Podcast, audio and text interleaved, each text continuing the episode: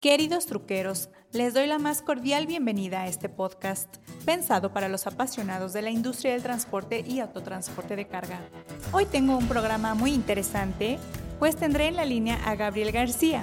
Él es presidente del Consejo y director general de Grupo GET, grupo que distribuye en México la marca Utility Trailers, quien nos explicará por qué son la única opción para transportar la vacuna en las mejores condiciones posibles. Ustedes ya me conocen en redes sociales, tanto en Facebook como en Twitter y pronto en Instagram, pero para quienes no, me encuentran como la Trocker. Así que quiero leer sus opiniones, críticas constructivas, sugerencias, peticiones, temas que quieren escuchar, en fin, este espacio es para ustedes. Le doy la bienvenida nuevamente a mi productor Adi y ya saben que la idea de este programa es darles información, pero también pasar un buen rato. Así que, arrancamos.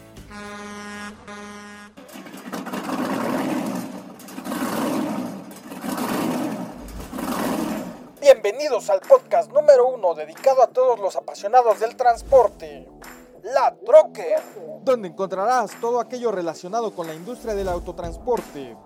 Esto es La Troque.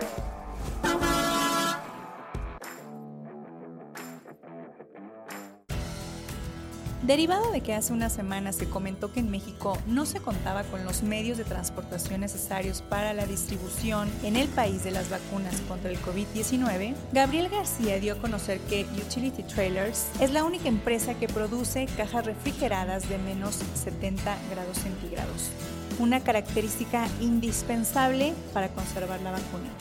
Afirmó que la empresa está en la mejor disposición de entablar un diálogo con el gobierno para apoyar en la logística del suministro y en esta ocasión lo tenemos en la línea.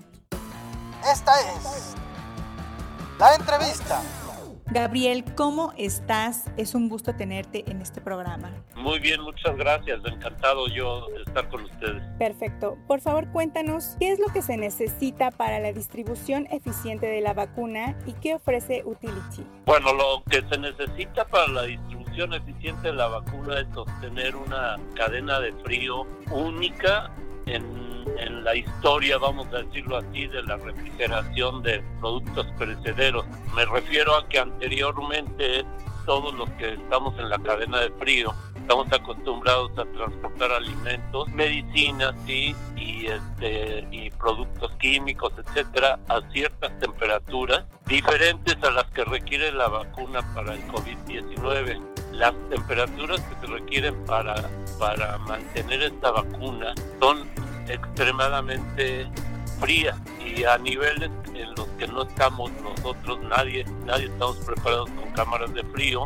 con transporte refrigerado, etcétera. Sin embargo, nosotros, Utility, Utility es una planta que tiene más de 100 años, 104 años de fabricar remolques. Específicamente somos líderes en el mercado de Norteamérica en la transportación de productos perecederos, con participaciones de mercados superiores al 50% en Estados Unidos, en Canadá y en México y desde que nació toda esta posibilidad de la vacuna se ha trabajado muy de cerca con quienes la están desarrollando, especialmente con Pfizer, y viendo los requerimientos para, para lograr temperaturas de menos 70 grados Fahrenheit, pues nos hemos puesto a trabajar en el desarrollo de una configuración adecuada para lograr estas temperaturas y poder transportar la vacuna a los lugares donde se tiene que aplicar y eso es, eso es lo que podemos ofrecer nosotros.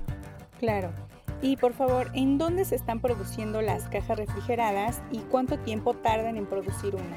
Mira, las, las cajas refrigeradas se fabrican, en el caso de Utility hay tres plantas, una en Virginia, en, en el noreste de Estados Unidos, otra en Salt Lake City, en Utah, en, en este, más o menos al noroeste de Estados Unidos, pero tenemos otra planta en Piedras Negras, donde, donde también se fabrican cajas refrigeradas Utility. Al día se pueden fabricar hasta 50 cajas refrigeradas en una planta. Eh, lo que no se puede hacer es fabricarlas de un día para otro. ¿Por qué? Porque requiere un proceso de logística y de suministro de componentes para que ya está cuando esté todo ya en las plantas, just in time, ya se puede ensamblar las, cajas refrigeradas que, que se van a fabricar. Lógicamente, para una caja tan especializada como la que requerimos para, para la vacuna, eh, evidentemente también hay que preparar insumos de producción eh, que no se pueden tener de un día para otro.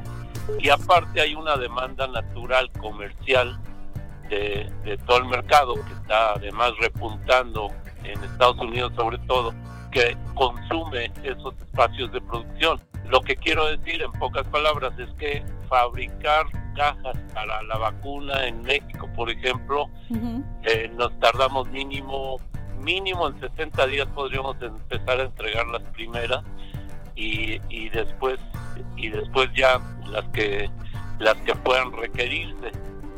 Pero no se pueden entregar antes de 60 días y, y quizá 90 días ok perfecto y bueno, este, así de forma generalizada, ¿cómo funcionan en estas cajas? ¿Cuál es su funcionamiento principal y cuál es su costo?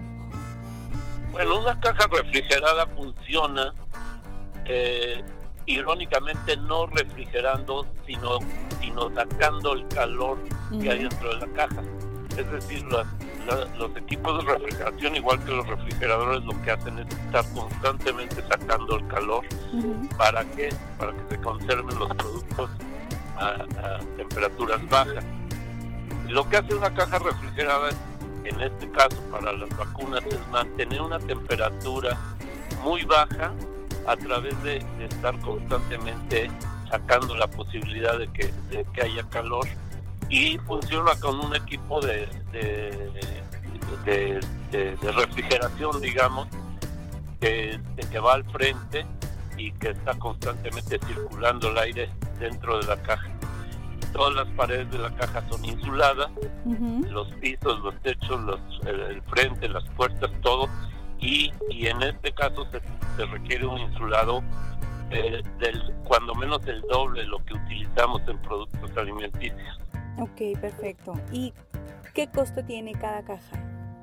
Una caja eh, debe de andar eh, para este tipo de especificación alrededor de los 100 mil dólares. Ok, perfecto. Y bueno, en caso de que el gobierno este, los busquen a ustedes para ser su proveedor, ¿tienen cajas disponibles? Para esta vacuna no. Sí. No podríamos, no podríamos fabricar una caja de 100 mil dólares sin saber si nos la van a pedir o no. Claro. Pero, pero sí tenemos disponibilidad de, vamos a decirlo así, de, de adecuar las que tenemos en producción para que salieran más rápido de lo, de lo normal, es decir, pero no, no antes de 60 días. Ok, correcto. Y bueno, pues eh, por lo que he leído, eh, me parece que ustedes son la única opción en México para transportar la vacuna en pues, las condiciones que se requieren, ¿no? Eh, ¿Con quiénes se, han acercado para ofrecer sus productos y les han dado alguna respuesta? Bueno, no hemos realmente encontrado un camino para, para saber a dónde. Eh, acabamos de escuchar últimos, en estos últimos días que parece ser que el ejército va a ser el encargado nosotros estamos yendo por el lado de la Secretaría de Salud y, este, y ahora estamos buscando al comprador del ejército de transporte, me imagino que hay una división de transporte para ofrecerle nuestros servicios, pero la verdad no tenemos idea de a dónde acudir ni nadie nos ha buscado. Ok, ¿y hasta hoy han tenido algún acercamiento mínimo con el gobierno o con alguna empresa transportista? Bueno, con empresas transportistas, sí, con todas, todas son clientes nuestros. Y no sabemos de ninguna que, le hayan requerido este servicio. Ok. Bueno, pues ya ves que habíamos escuchado que en Estados Unidos pues está FedEx y UPS, que son los que están este, haciendo la, la distribución pero pues aquí en México no, no, no se ha tenido alguna respuesta, ¿verdad? Así es. No, no, no. La verdad es que no se dice nada en los medios. Les repito, lo único que se ha dicho últimamente es que va a ser el ejército, lo cual es sorpresivo un poco cuando hay toda una red de distribución de, de empresas dedicadas a la logística de transporte refrigerado. Así y es. el ejército no tiene experiencia en transporte refrigerado. Pero bueno, también lo puede hacer y podemos este, venderle al ejército las cajas. Claro, muy bien. Y bueno, pues, este Gabriel, eh, para cerrar esta entrevista, ¿cuál sería tu mensaje para quienes nos están escuchando, eh, tanto empresas como el gobierno? Bueno, el mensaje sería que definitivamente es urgente que, que, nos, que nos pongamos a trabajar con, con la entidad que sea la responsable de esta de vacunas para poder cooperar y ayudar a, a que se logre eh, vacunar a la población, porque entre más nos tardemos y entre más tardemos en tomar una decisión, pues puede costar muchas vidas más, ¿no? Así es. Muy bien, pues algo más que gustes agregar, Gabriel. Nada, muchas gracias, gracias por la oportunidad y esperamos que podamos servir de algo. Claro que sí, pues eh, yo creo que mucho y como dices, el tiempo se agota y yo creo que es momento de ponernos a trabajar. Así es. Muy muchas bien, gracias por el tiempo. muchas gracias Gabriel, que estés muy bien. Igualmente, hasta luego. Hasta luego. Amigos truqueros, no me resta más que darles las gracias por acompañarme en esta emisión y espero sigan muchas más. Síganme en redes sociales, tanto en Facebook como en Twitter, y ya saben que me encuentran como la Trucker. Escríbanme por favor, los quiero leer, mándenme fotos y con gusto las comparto en la red. Ya saben que me pueden platicar porque este espacio está hecho para ustedes. Muchas gracias a mi productor Adi y tendremos mucha más información. Así que nos escuchamos en el próximo programa que pueden descargar en Spotify, iTunes y otras plataformas. Les deseo una feliz Nochebuena y una feliz Navidad. Quédense en casa a quienes les sea posible y buen camino a quienes estén en las carreteras.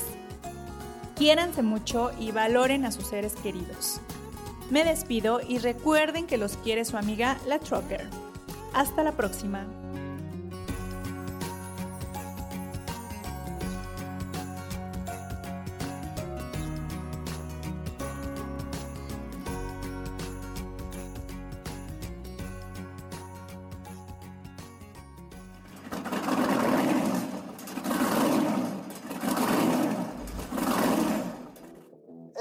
Fue La Trocker. el podcast número uno dedicado a los apasionados del transporte. Esto fue La Trocker.